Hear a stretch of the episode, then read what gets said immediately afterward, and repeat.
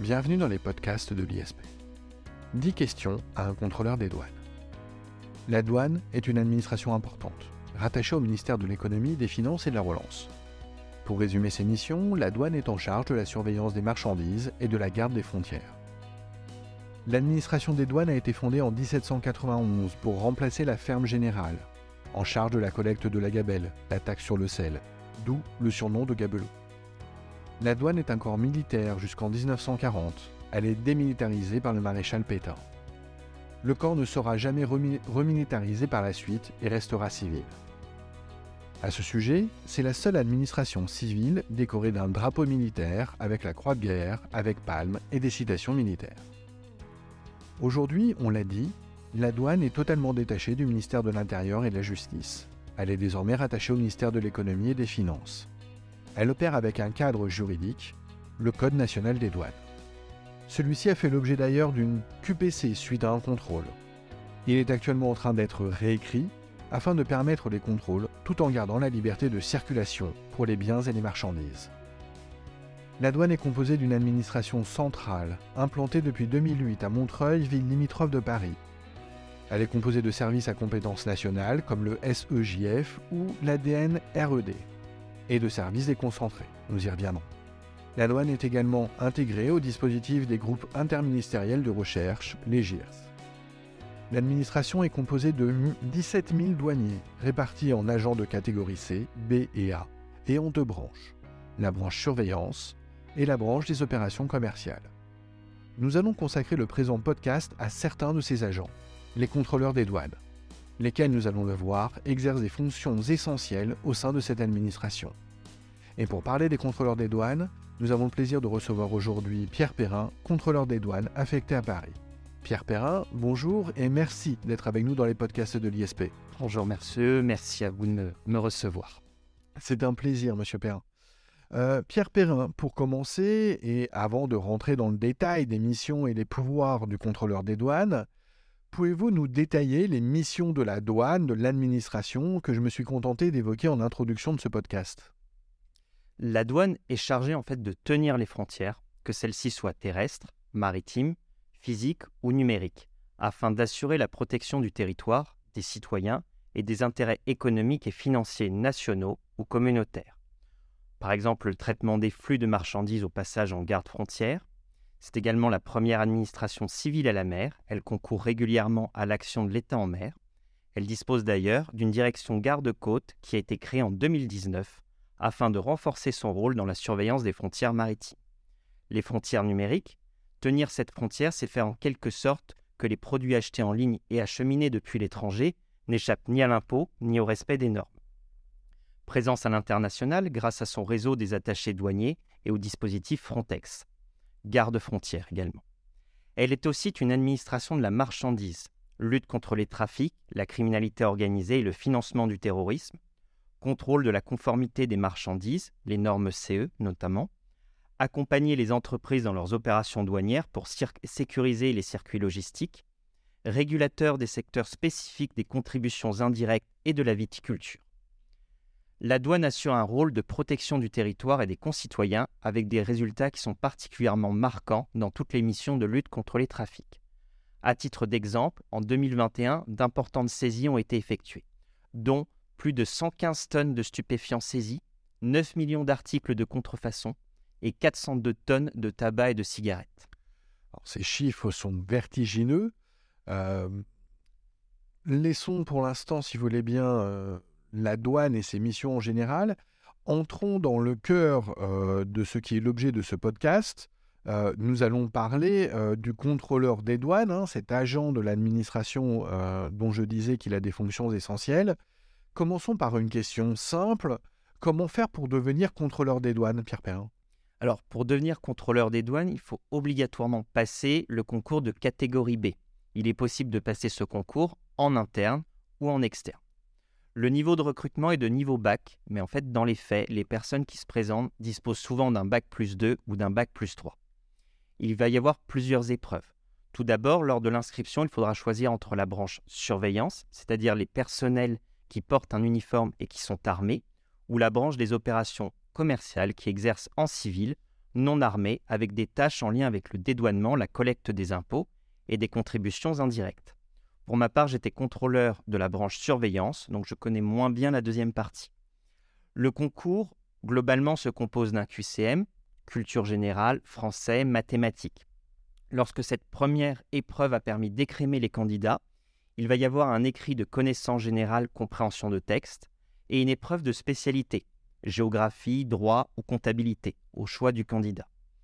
À l'issue, des épreuves de sport pour la branche surveillance se déroulent, qui sont composées de pompe, gainage, course à pied et sprint. Un grand oral de mise en situation et enfin un oral de langue étrangère. Une fois la réussite au concours, la formation se déroule à l'École nationale des douanes de La Rochelle, tant pour la branche commerciale que pour la branche surveillance. Alors justement, Pierre Perrin, le concours réussi, comment se déroule cette formation à l'école? Comme indiqué, donc la formation se déroule à l'École nationale de La Rochelle. Elle commence en octobre pour se terminer six mois après. Donc une formation courte mais dense. Durant cette période, nous sommes élèves. À l'issue, nous devenons contrôleurs stagiaires pour une durée de six mois.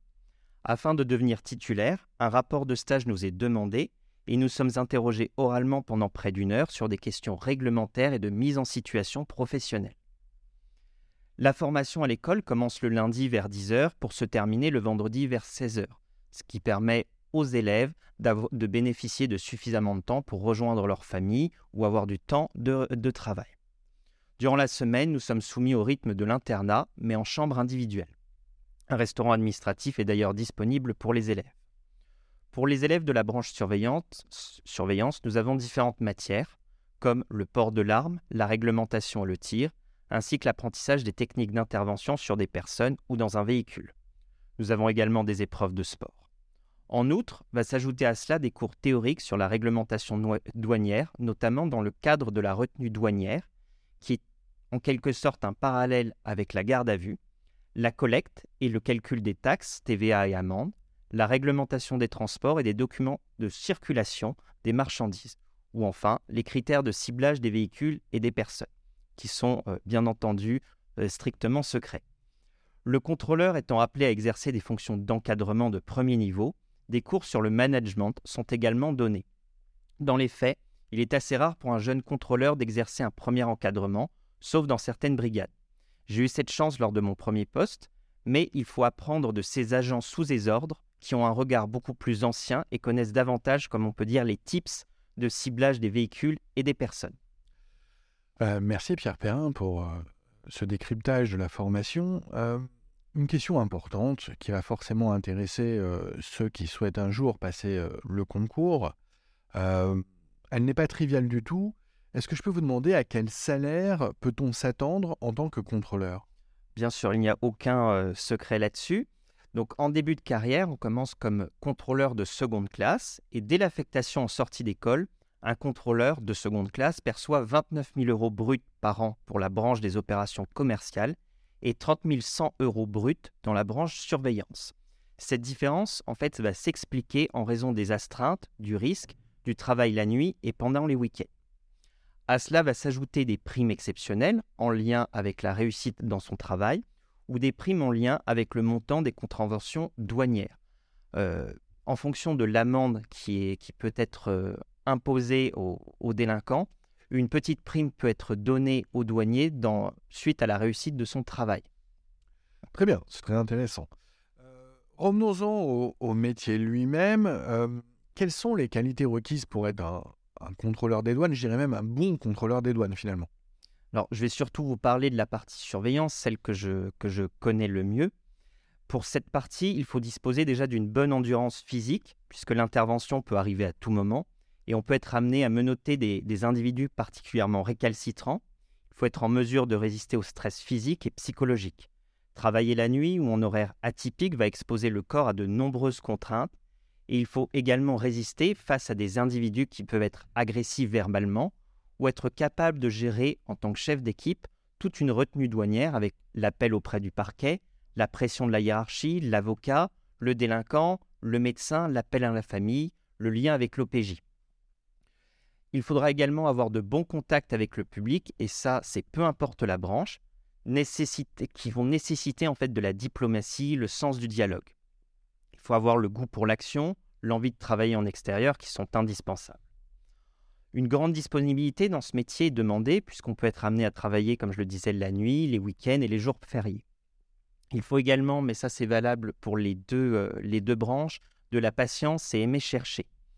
Euh, l'humilité également, en arrivant à son premier poste, est très importante puisqu'il y a une vraie différence entre ce qui est vu à l'école et ce qu'on voit sur le terrain. On se rend rapidement compte que le terrain commande et qu'il faut s'adapter et qu'il faut s'appuyer sur ses collègues plus anciens. La volonté de se former, donc comme je disais, il faut écouter euh, les plus anciens qui ont de nombreuses connaissances au gré de leurs expériences. Il faut également avoir envie de travailler soi-même sur des questions réglementaires pour être toujours à un niveau satisfaisant. Enfin, il faudra avoir le cœur bien accroché puisqu'on peut se retrouver dans des situations qui sont parfois délicates, comme découvrir de la viande de brousse dans des, valises enfermées depuis des jours, ou découvrir des mules, c'est-à-dire des personnes transportant de la cocaïne incorporée, qui ne sont que des enfants, ou encore des femmes qui ont des prothèses mammaires remplies de, cocaïne et dont l'opération a été faite la veille. Elles sont dans un état d'infection avancé et requièrent immédiatement des soins. Alors c'est pour le moins surprenant, on reviendra peut-être euh, sur, certaines de ces questions euh, et peut-être sur certaines anecdotes que, vous pourrez nous confier, mais en attendant, euh, je crois, hein, et je parle sous votre contrôle Pierre Perrin, que l'une des particularités des métiers de la douane et notamment du métier de contrôleur des douanes, c'est la richesse des fonctions. on le voit déjà avec le distinguo entre le commercial et la surveillance je sais en outre qu'il existe plusieurs spécialités. quelles sont-elles? Tout à fait, il existe de nombreuses spécialités. Donc pour la branche surveillance, un contrôleur des douanes peut choisir différentes spécialités après un certain temps sur son poste. Il faut généralement candidater après deux ans de première affectation. Il est ainsi possible de devenir, après l'obtention d'une qualification, maître de chien. À partir de ce moment-là, on est responsable de notre chien et on s'en occupe H24 en tant que maître chien, on peut exercer plusieurs spécialités. On peut être euh, chien tabac, cash dog, c'est-à-dire les chiens spécialisés sur la détection de l'argent et notamment des gros montants, chien de détection des drogues ou encore chien de détection explosif. On peut également exercer la fonction de motocycliste. C'est la formation qui est réputée pour être l'une des plus dures dans la fonction publique il est nécessaire d'être en possession d'un permis moto. On peut également exercer des fonctions dans les navires en tant que chef mécanicien d'un navire des douanes ou marin des douanes. Il s'agit d'une formation très spécifique avec la marine marchande et la marine nationale, qui est nécessaire mais ouverte à tous les candidats. On peut également être moniteur de tir ou d'intervention professionnelle. On peut euh, suivre des formations internes plus spécifiques, comme devenir formateur dans un domaine de législation douanière pour toutes les branches, expert en recherche LCF-RX, c'est-à-dire lutte contre la fraude, détection par rayon X, référent régional ou national sur de la réglementation, comme le phytosanitaire, le CITES pour les animaux en voie d'extinction, la criminalité aéroportuaire, etc. Il y a également des formations qui peuvent être suivies avec d'autres unités, comme le NEDEX, c'est-à-dire la recherche, neutralisation, détection d'explosifs, ou la lutte contre les tueries de masse avec le RAID ou le GIGN. Pour la branche commerciale, des spécialités de formateurs ou dans le domaine de la viticulture sont par exemple possibles, ou encore enquêteur fiscal. Il est également possible d'intégrer la DNRED, donc la Direction nationale du renseignement et des enquêtes douanières, service de renseignement, comme analyste du renseignement ou enquêteur. Enfin, toutes les branches peuvent intégrer le SEJF, c'est le service d'enquête judiciaire et fiscale, sous réserve de satisfaire aux épreuves et examens en droit pénal. Enfin, il est tout à fait possible pour un agent servant dans la branche commerciale de basculer dans la branche surveillance au bout d'un certain temps et inversement. Très bien, c'est très clair. Merci Pierre Perrin. Euh, restons dans le concret euh, pour nos auditeurs, si vous voulez bien. À quoi ressemble, alors c'est peut-être pas une évidence euh, pour vous de nous décrire cela, mais à quoi ressemble une journée type du contrôleur des douanes? Alors, pour être tout à fait honnête, en tant que contrôleur de la branche surveillance, il n'y avait pas vraiment de journée type. Je savais que vous alliez dire ça. Celles-ci sont toujours différentes puisque, par nature, nous ne savons jamais sur quoi nous allons tomber. Il existe en plus une vraie différence entre si l'on exerce nos fonctions dans une BSI, une brigade de surveillance intérieure, qui a pour objectif de travailler à l'intérieur du territoire, on en rencontre notamment à Paris, ou les BSE, les brigades de surveillance extérieure, qui s'exercent plutôt sur les frontières internationales, comme dans les aéroports.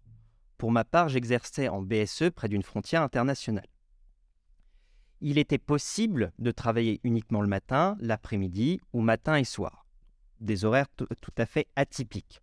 Je prenais mon poste, je mettais ma tenue, je m'armais. Je prenais ensuite les consignes de la journée, je faisais un petit briefing avec l'équipe autour d'un café, puis nous commencions les contrôles. Tiens à préciser que le café est le moment de cohésion et euh, le plus important de la journée. Certaines heures sont plus calmes que d'autres. Les contrôles vont consister à sélectionner un véhicule suite à certains critères de ciblage, poser les questions réglementaires, donc demander d'où vient la personne, où est-ce qu'elle va, euh, si elle a des marchandises à déclarer, de l'argent qu'elle transporte supérieur à 10 000 euros, donc les questions réglementaires classiques. Et en fonction des réponses, nous pouvons approfondir le contrôle en ouvrant le véhicule ou en parfois en le démontant entièrement sur la base de l'article 60 du Code des douanes qui permet justement cette recherche de la fraude. Le contrôle peut être assez intrusif puisque nous allons jusqu'à mettre la parfois jusqu'à mettre la personne à nu dans un local sécurisé afin, afin de vérifier qu'elle ne transporte pas de marchandises de fraude sur elle. Nous avons vraiment accès à l'intime des gens puisque lorsque nous fouillons leurs bagages, il faut rester globalement sérieux face à des éléments que nous pouvons trouver. Il est assez récurrent de trouver des choses insolites, donc on reste sérieux, on ne se permet pas de juger ou de faire des commentaires, et on rassure les gens sur le fait que tout cela est très banal pour nous. Nous fouillons les véhicules personnels, les bus de transport internationaux comme ceux de l'entreprise Flixbus ou Ibus, ainsi que les camions en fonction de leur provenance, de leur destination. On peut ainsi tomber sur des stupéfiants, des caches aménagées, des armes. Pour ma part, une nuit, lors d'un contrôle sur un véhicule, nous sommes tombés sur un véhicule en camion en provenance des pays de l'Est et à destination d'une grande ville française. Lors du contrôle, nous avions remarqué qu'il y avait une différence entre la taille intérieure de la remorque et la taille extérieure. Après investigation, nous avons trouvé un double fond. Et à l'intérieur, il y avait du matériel informatique et un véhicule flambant neuf d'une grande marque. Cela avait été fait dans le but d'éluder les taxes et impôts. Nous avons ainsi collecté la TVA, il y en avait pour plus de 20 000 euros, ainsi que l'amende douanière. À partir de là, il est possible pour les personnes de payer immédiatement ce que l'on appelle une, amende transactionnelle afin d'abandonner toute poursuite judiciaire. L'affaire reste ainsi entre la douane et la personne. D'autre part, la spécificité des contrôles des douanes est que nous fonctionnons sur l'inverse de la charge de preuve. C'est donc à la personne contrôlée de nous prouver qu'elle est innocente. C'est vraiment très intéressant. On voit à la fois, encore une fois, que les fonctions sont riches et puis on voit les particularités. Hein. Du métier. Si vous le permettez, Pierre Perrin, est-ce que l'on peut revenir en arrière dans notre conversation?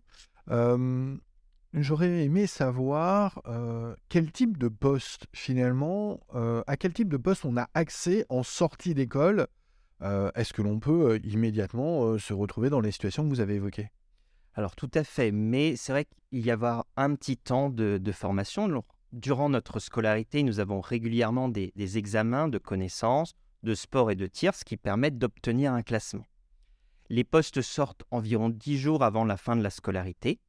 Nous organisons un amphi blanc afin que chacun puisse émettre ses vœux et voir les régions ou les villes où on a le plus de chances d'aller. Comme toutes les écoles de la fonction publique, le premier a un choix des possibles immense alors que le dernier prendra ce qu'il reste. Dix jours après euh, cette sortie de classement, chacun se présente devant le directeur d'école, suivant son classement pour obtenir son poste. On suit le tableau des effectifs sur ordinateur en temps réel afin de pouvoir revoir notre choix si le poste convoité est pourvu. Il y a régulièrement, je l'avoue, un jeu de chaises musicales. À la sortie d'école, nous ne connaissons que la direction régionale dans laquelle nous sommes affectés, mais pas le lieu même du poste et si nous serons affectés en BSE ou en BSI. L'exception concerne uniquement ceux qui demandent les aéroports parisiens.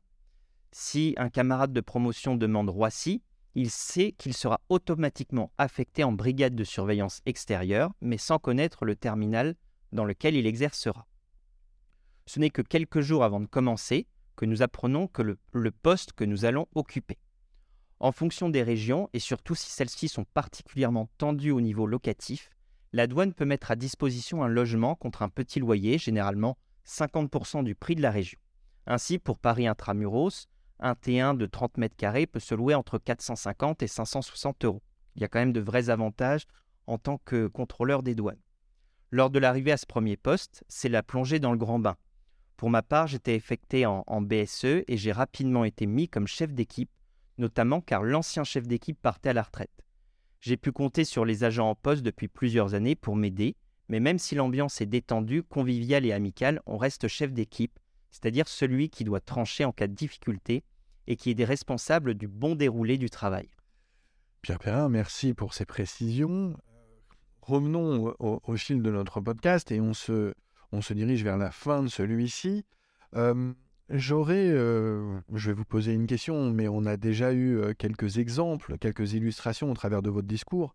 Mais nous avons l'habitude dans les, les, podcasts métiers de l'ISP de poser cette question. Est-ce que vous avez une anecdote, une situation particulière, une ou plusieurs d'ailleurs, euh, que vous pourriez nous relater? Tout à fait. Alors j'en ai, j'en ai deux, une très sérieuse et puis une un petit peu plus, euh, un petit peu plus cocasse. La première, c'est que alors que j'allais terminer euh, le service, un des agents sous mes ordres décide d'effectuer un dernier contrôle sur un véhicule conduit par un jeune homme qui a une attitude de conduite très particulière. Alors qu'il lui pose les questions euh, réglementaires, on remarque qu'il est particulièrement mal à l'aise. On décide alors d'approfondir le contrôle, mais nous ne disposons pas de chien. On décide de fouiller le véhicule. Au bout d'un moment, on remarque qu'il est assez nerveux alors que nous sommes face au coffre. On décide d'amener le véhicule au garage afin de demander, des outils et de pouvoir démonter ce coffre. À ce moment, on découvre des paquets dans le feu arrière du véhicule on vérifie grâce à notre matériel de détection la nature du produit. Et là, bingo, c'était de la cocaïne. Il y en avait à environ 200 grammes, sachant que sous le manteau, ce genre de produit est estimé aux alentours de 100 euros le gramme, ce qui faisait vraiment une coquette somme d'argent sale. Dès lors, on appelle le magistrat pour l'informer qu'une personne est placée en retenue douanière pour une durée de 24 heures. Lors de l'audition, ce jeune homme commence à nous inventer une histoire. Il s'agirait d'un véhicule de prêt, d'un garage appartenant à sa famille. Il ignore qui a pu mettre ça dedans, peut-être sa mère ou un membre de sa famille. Il est prêt à accuser la terre entière. Cependant, on a de nombreux éléments qui plaident contre lui. Il est propriétaire de trois appartements alors qu'il est au chômage. Il a voyagé dans des pays en lien avec le trafic de stupéfiants comme les Pays-Bas, la Colombie et le Mexique pour des durées de trois jours sans justification. Lors de l'audition, alors que ce jeune homme était peu loquace, on joue au fameux jeu du bon flic, mauvais flic avec un de mes collègues. Forcément, j'ai le rôle du mauvais flic. Il commence à avouer, à nous avouer, et il nous explique que la voiture n'était qu'une voiture ouvreuse, c'est-à-dire une voiture euh, qui partait un petit peu ouvrir la route, et qu'une autre le suivait avec une plus grande cargaison. Son but était de se faire arrêter pour nous occuper, et il nous donne les éléments de l'autre véhicule que nous transmettons immédiatement à des collègues qui sont situés à plusieurs heures de notre brigade sur, un autre poste la voiture sera interceptée avec 25 kg de cocaïne dans le coffre. On va demander alors l'aide des gendarmes pour aller perquisitionner les trois logements et bien entendu, on trouvera des stupéfiants. Comme prévu, toute la famille était impliquée dans ce trafic et cela aurait été un joli coup de filet alors que c'était ma première retenue douanière avec mon équipe. Pour l'anecdote un petit peu plus cocasse, c'est que j'ai eu l'occasion de rencontrer Danny Boone lors d'un contrôle. Celui-ci a été ravi de rencontrer des douaniers en raison de son film Rien à déclarer et a souhaité faire une photo avec nous, ce que nous avons gentiment accepté et nous a fait un très beau souvenir. Ah c'est vraiment deux expériences très différentes. Merci Pierre Perrin. Une dernière question, là aussi traditionnelle. Est-ce que vous avez des conseils à donner aux élèves de la prépa ISP qui préparent le concours de contrôleur des douanes? Alors, effectivement, il y a quand même des, conseils, c'est-à-dire qu'il faudra déjà suivre la méthodologie de l'ISP qui est approuvée et, euh, depuis, de, depuis de nombreuses années. Et je vais surtout conseiller aux candidats de se renseigner au maximum sur le concours en allant rencontrer des douaniers sur le terrain, dans les bureaux. Il est tout à fait possible d'appeler euh, certains services et de leur demander de pouvoir visiter, de pouvoir échanger, ce que la plupart de mes collègues acceptent avec euh, avec grand, grand intérêt et euh, de suivre régulièrement les annales qui ont pu tomber, de suivre également la page du ministère de l'économie, que ce soit sur Facebook ou sur leur site, pour avoir accès à toutes les informations euh, et les dernières nouvelles qui, qui arrivent. Enfin, je leur conseille actuellement de suivre avec attention le devenir du Code des douanes et la, QPC qui a été posée sur l'article 60 du Code des douanes et qui risque notamment de modifier un petit peu le, travail. Il faut qu'il soit tout à fait au clair sur ce genre de questions qui peuvent tomber à l'oral. Pierre Perrin, merci beaucoup. Merci pour votre expertise. Merci euh, pour vos bons conseils. Euh, j'espère que euh, ceci servira évidemment à la fois les élèves de la prépa, mais aussi tous ceux qui sont susceptibles de passer le contrôleur des douanes. En tout cas, je suis absolument sûr et certain que euh, euh, vous allez donner naissance à des vocations euh, avec ce podcast très riche et très intéressant. Merci beaucoup Pierre Perrin. Merci à vous de m'avoir reçu, j'ai été ravi de, de pouvoir apporter un petit peu de mon expérience. Nous sommes ravis également. Au revoir à tous, merci.